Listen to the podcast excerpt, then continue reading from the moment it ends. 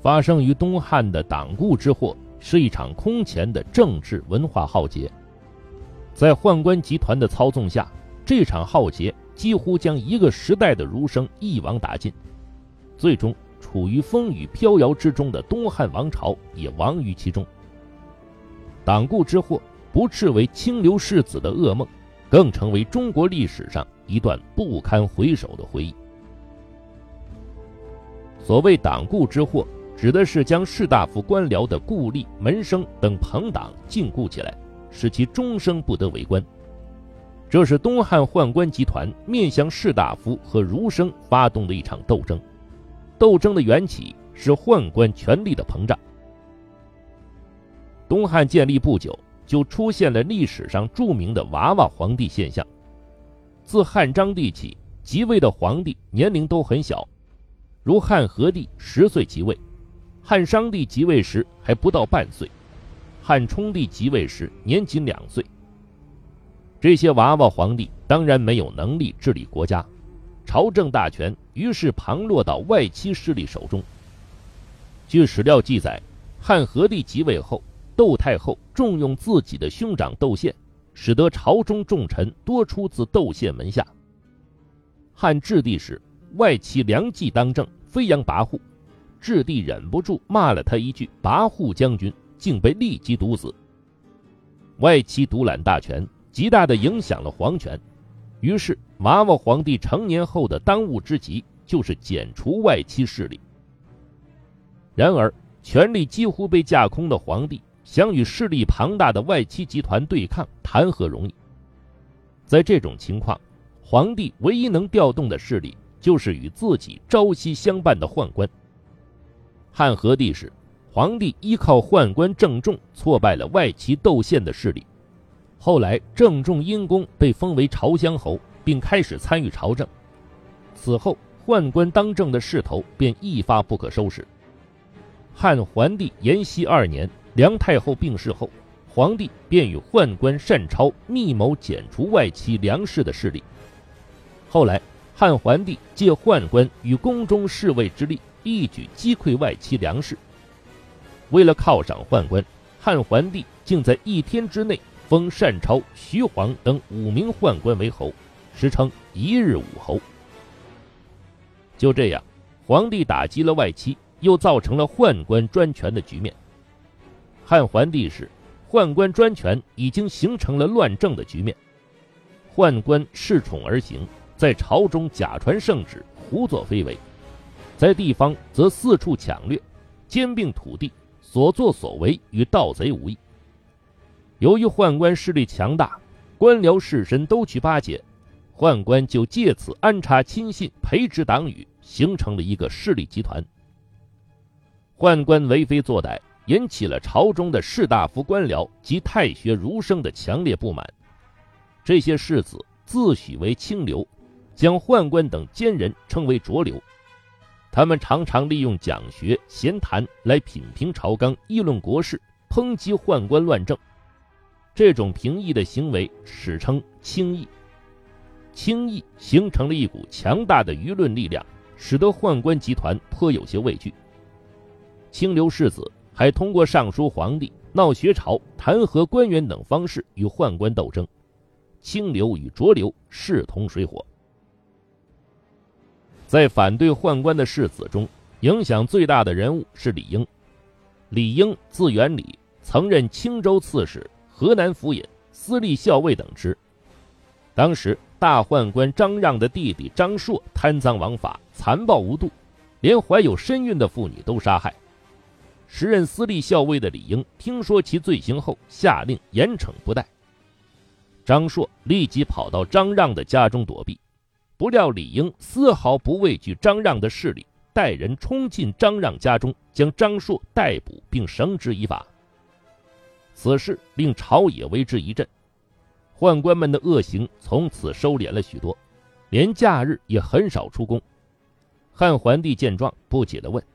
你们怎么突然变老实了？宦官们答道：“都是因为李校尉太厉害了。”李英的雷厉风行成为党锢之祸的导火索。汉桓帝延熙九年，与权宦关系密切的方士张成得知朝廷将要大赦，便唆使自己的儿子杀人。李英得知此事后，立即将张成的儿子抓起来审问其罪行。此时，汉桓帝果然下令大赦。然而，义愤填膺的李英没有赦免张成的儿子，反而将其就地正法。这件事惹怒了汉桓帝，宦官们借机进谗言诋毁李英，并指使张成的弟子上书控告李英与太学生结交为朋党，诽谤朝廷。汉桓帝一怒之下，将李英等二百多名党人抓捕起来，第一次党锢之祸爆发了。被抓捕的党人入狱后，受到宦官的严刑逼供，被迫招认同党，使得党锢之祸牵连的范围越来越大，朝野一时笼罩在恐怖的氛围中。这时，朝中一些同情世子的正直官僚开始设法营救党人。窦皇后的父亲窦武素来不满宦官专权，便上书请求汉桓帝释放党人。战功赫赫的度辽将军黄甫圭也上书汉桓帝，请求把自己化为党人，株连入狱。而李英入狱后，机智地把一些宦官党羽说成是同党，使得宦官们哭笑不得，无所适从。与此同时，太学生的轻易不断声援党人。使全国上下形成一股强大的舆论压力。在种种因素的作用下，汉桓帝终于在一年后释放了党人，但令李英等人禁锢终身，一生不得为官。第一次党锢之祸虽然使很多士子遭到迫害，但是同时也让他们获得了空前的社会声誉和文化地位。李英成为士子中声望最高的一位。与他交游，甚至被称为登龙门。即使能作为客人登门拜访他，也被视为一种荣耀。其他党人如陈蕃、杜密、范滂、郭泰等，也受到太学生的一致拥护。党人被释放时，受到人们的车马相迎，夹道欢呼。一时间，整个社会皆以党人为荣，以宦官为耻。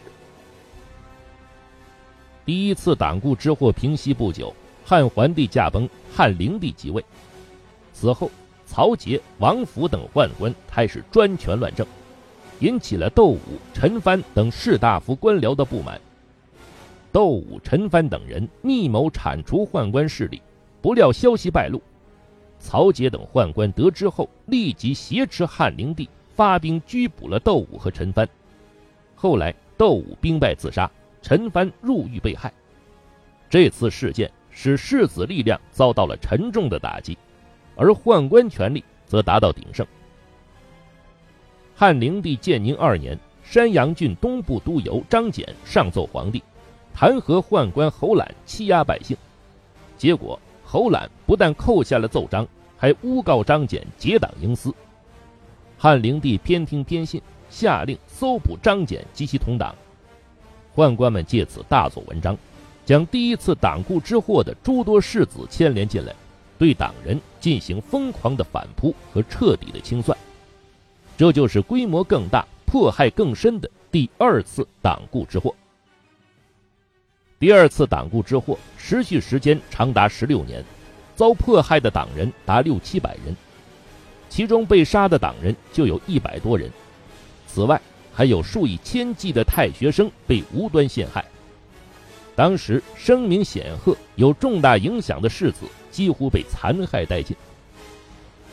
朝廷派兵搜捕李英时，家乡的父老乡亲都劝他逃走避祸，李英却坦然地说：“遇到祸事不应逃难，如果有罪不该免刑，这是臣子的节操。我今年已经六十岁了，生死由命。”逃走了，又何处安身呢？说完，他主动投狱，后来也死在狱中。太仆杜密同时被治罪，也死于狱中。人们将李英、杜密合称为李杜。当时，另一位知名的世子范滂也在朝廷搜捕名单之中。他主动前往县里自首，县令郭一立即拿出官印，大义凛然地说：“天下之大。”您何必自负形欲？在下愿意舍官与您一同逃亡。”范滂感慨地说：“我如何能连累你，又让我的老母亲随我颠沛流离呢？”于是慷慨投狱。范滂的母亲送他走时，淡定地说：“你如今能与李英、杜密齐名，即便死，又有什么遗憾呢？”侍御史景逸曾将儿子景固送到李英门下做门生，宦官搜捕党人时漏掉了景固的名字，景逸主动将儿子送到刑狱，并说：“当年让景固拜在李英门下，就是因为李英的忠正贤良。”如今他怎么能因名单的疏漏而苟且偷生呢？这些故事在民间广为流传，人们听后无不慨叹不已。